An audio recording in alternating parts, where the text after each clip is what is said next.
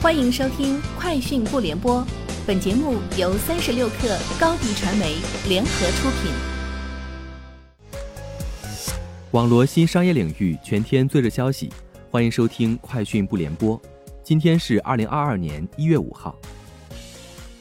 三十六克获悉，目前小牛电动公布二零二一年四季度销量，二零二一年第四季度，小牛电动售出二十三点八万辆电动踏板车。同比增长百分之五十八点三，其中中国市场销量为二十点五万辆，同比增长百分之四十九点二；国际市场销量为三点二九万辆，同比增长百分之一百五十五点八。世界卫生组织官员当地时间一月四号表示，世卫组织仍建议对新冠病毒感染者进行十四天隔离。针对部分国家近期宣布缩短新冠病毒感染者隔离时间的决定。世卫组织负责新冠病毒感染事件管理的官员阿卜迪马哈茂德当天在例行新闻发布会上表示，各国可以根据各自情况就隔离时间作出决定。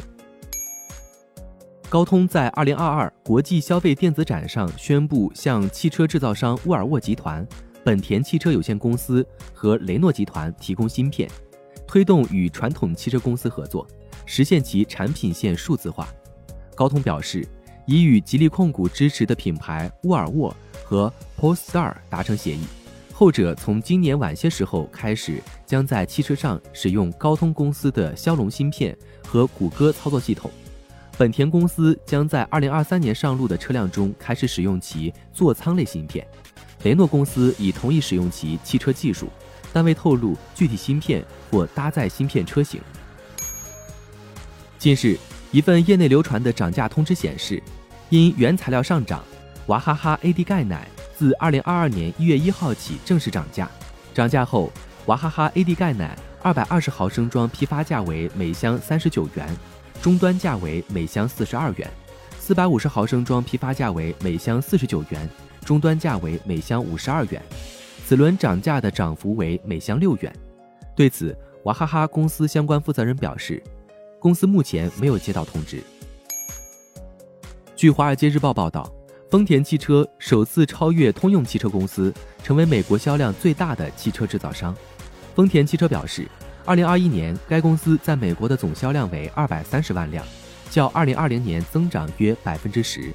相比之下，通用汽车2021年共售出220万辆汽车，下滑近百分之十三，因为芯片短缺对其制造业务。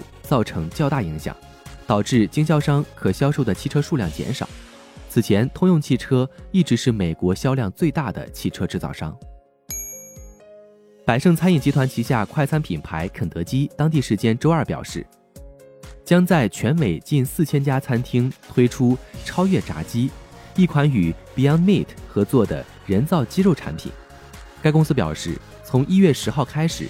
这一产品将在全美范围的肯德基门店限时供应，这将是人造鸡肉产品迄今为止在美国最大规模的一次推广。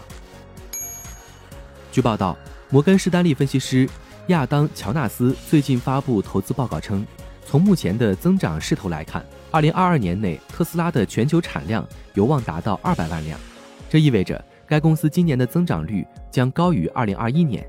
该公司今年的交付量也将提高一倍以上。以上就是今天节目的全部内容，明天见。品牌蓝 V 想涨粉就找高迪传媒，微信搜索高迪传媒，开启链接吧。